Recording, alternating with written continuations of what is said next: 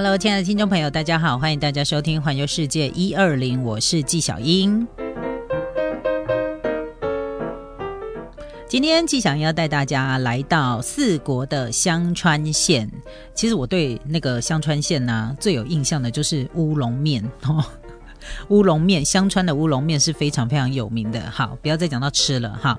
来，我们来讲这个香川县呢，其实呃，它有一个被日本人呢认为说是一个很知名的一个叫做完美打卡圣地，叫做满农町。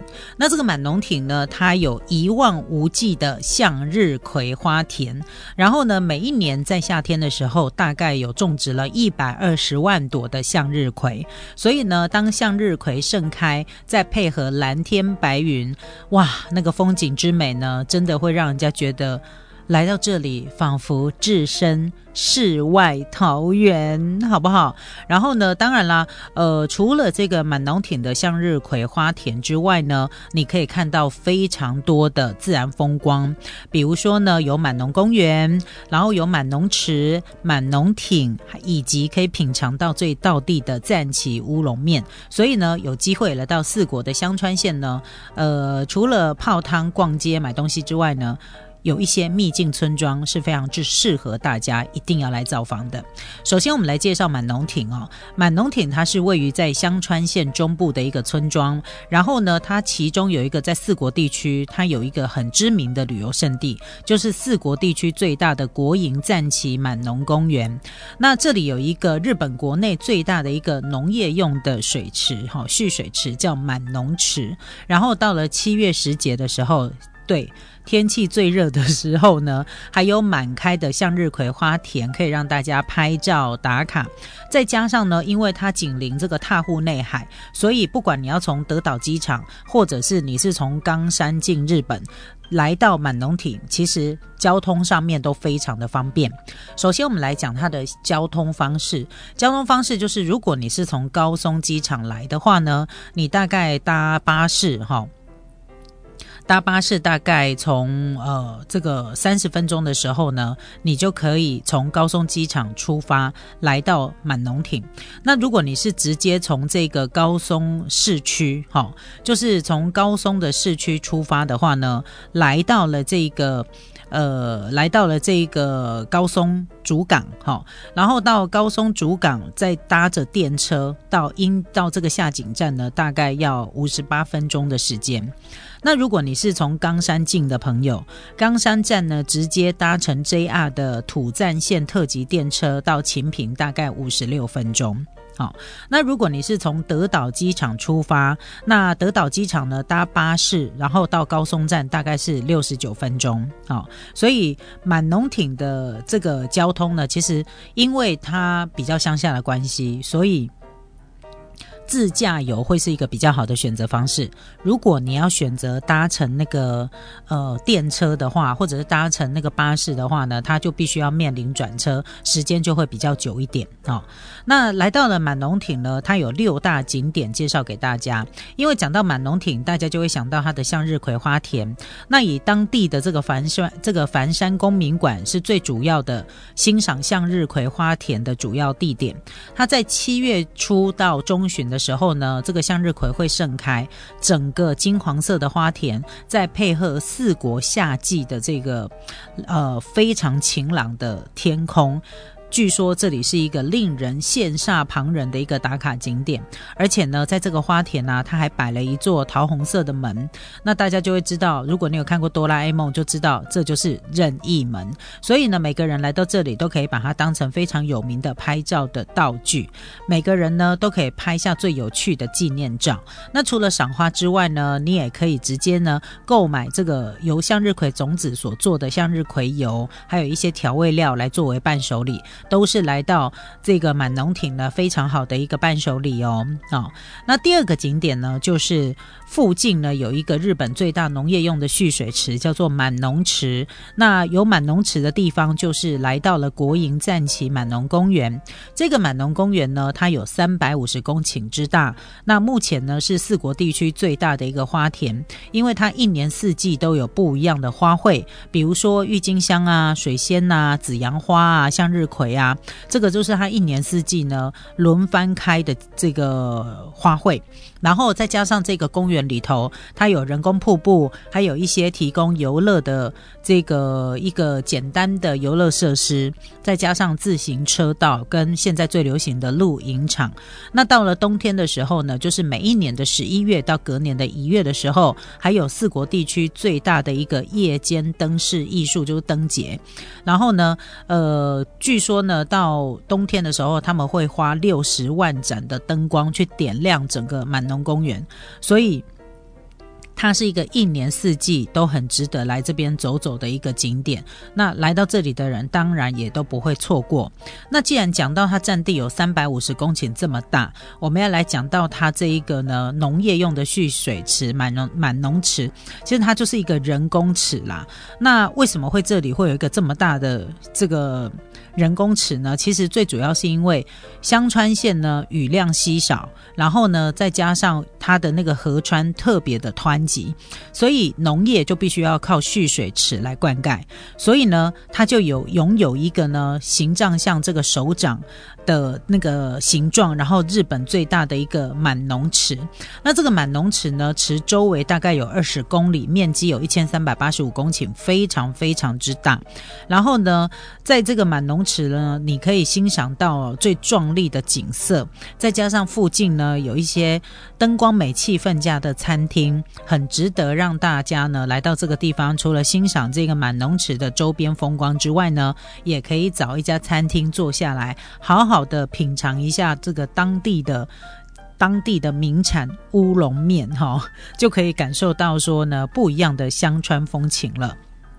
好，那讲到了在赞岐呢，其实赞岐哦，它有一个呃主要的山脉叫做大川山，它的海拔并没有很高。那即即便从平地呢，你也可以眺望到这个大川山非常漂亮的景色。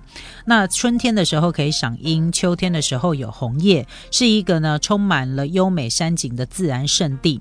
那在这个大川山里头有一间大川神社，每一年在七月就是在夏。天的时候，他们会举办一次叫做念佛舞这样的一个祭典啊。那这种被指定为无形民俗文化财的活动呢，最主要是夏天的时候，他们把它拿来当成祈雨的仪式。然后呢，如果你是夏天的时候来到香川县自由行，千万不要错过这个非常独特的地方的民俗活动。大川神社，那来到了这个香川县呢，其实赞岐乌龙面很有名之外，其实赞岐地区是一个有充满着非常多天然景观的活动，呃，天然景观的地点。那讲到了这个赞岐呢，在满龙町当中有一个呃，这个深山里面的一个景点，它叫做三峡洞溪谷。那这个三峡洞溪谷呢，它就位于土。这个土气川的上游阿赞山脉，那这里被列为是赞岐十景之一。在这个地方散步呢，你可以看到很多奇岩怪石组成的三峡洞八景。然后呢，据说有传说啦，说这里呢曾经有巨蛇住在这个地方。好，所以呃，如果你到赞岐来玩的话呢，也千万不要忘了这个有特殊景观的景点。那讲到了山上，当然不能够缺乏的就是有温泉，尤其是如果旅游能够在呃这个晚上休憩的时候呢，泡上一个热热的温泉，哇，全身呢你都会觉得通体舒畅。在呃日本旅行当中，其实我很期待的，当然就是温泉旅行啦。就是说，呃白天呢真的走得很累，对不对？然后呢到晚上的时候，真的可以好好的泡个汤。那我们来讲到的，其实就是呃在这里有一个秘境的泡汤的景点，它就在柴田川的上游，然后呃充满着非常多绿意盎然的风景，在自然美景当中呢，有一个属于。当地才会有的一个天然温泉，叫做岩入温泉。那这个岩入温泉呢，它是从地底下五百公尺所涌出的一个天然泉。那泡完汤之后呢，你还可以在这里呢品尝到最道地的乌龙面啊、荞麦面啊、关东煮啊等等的料理。那你也可以呢直接购买伴手礼，以及呢当地最有名的向日葵油。那这个温泉旁边呢也有一些小木屋，可以方便大家留宿。所以如果你要住在在这里也是可以的。那如果你是要来这个地方呢，就是日扫温泉，就是我当天来回的话呢，也是一个很适合的一个景点。那我们讲到了赞岐有这么多不同的景点，其实有一个我们要特别来介绍，就是赞岐美食。你讲到赞岐呢，你就会想到乌龙面。你知道他们乌龙面呢，就是小小的一个满农亭呢，就有二十三间以上的乌龙面店。那讲到了香川县绝对不能错过的国民美食，其实就是乌龙面。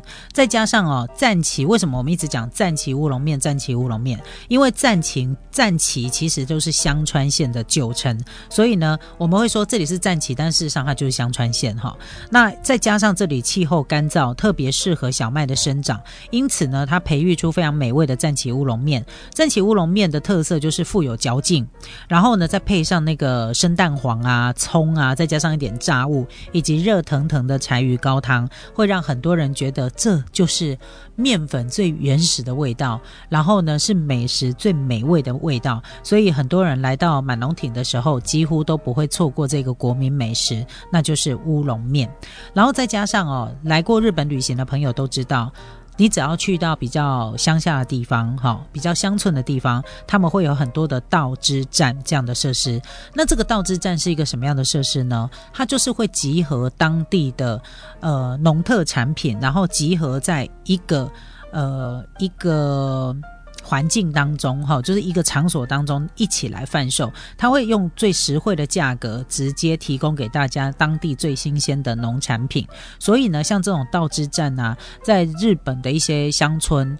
呃的景点里面其实非常非常的多，那不只是观光客很爱，当地人也很喜欢像这样的一个设施，因为呢，你可以买到最当地的呃这个农家他们所生产出来的农特产品最新鲜的哈，所以这个道之站呢，呃非常的有特色，而且每一家就是每一个道之站都会有它当地最有特色的。那个商品，然后非常的吸引观光客。那这个就是香川县的魅力。其实香川县呢，它拥有非常多乡村景观、天然的原始景观，然后再加上呢，赞岐乌龙面这个鼎鼎大名的知名美食。所以有时候如果呢，呃，你逛。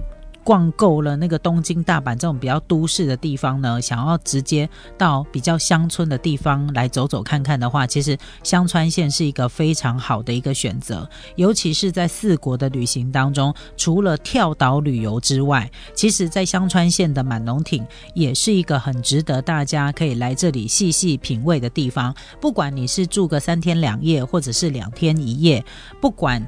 一年四季当中，春夏秋冬，什么样的时间来到这里都是非常适合的呃旅游景点。所以呢，不如可以把它排入当疫情结束之后呢，自己下一站的幸福就可以选择在香川县。来这里可以看到向日葵田，可以欣赏呢一年四季不同的花卉，可以泡温泉，还可以品尝道地的美食。这个就是人生呐，对不对？所以，即便呢，可能我们受到疫情的影响，很多人都会觉得说好像走不出门。可是事实上，如果说我们可以事先的把功课都做好，好好的安排一下，我相信当这个世界恢复秩序的时候，每一个人还是可以开开心心的出门哦。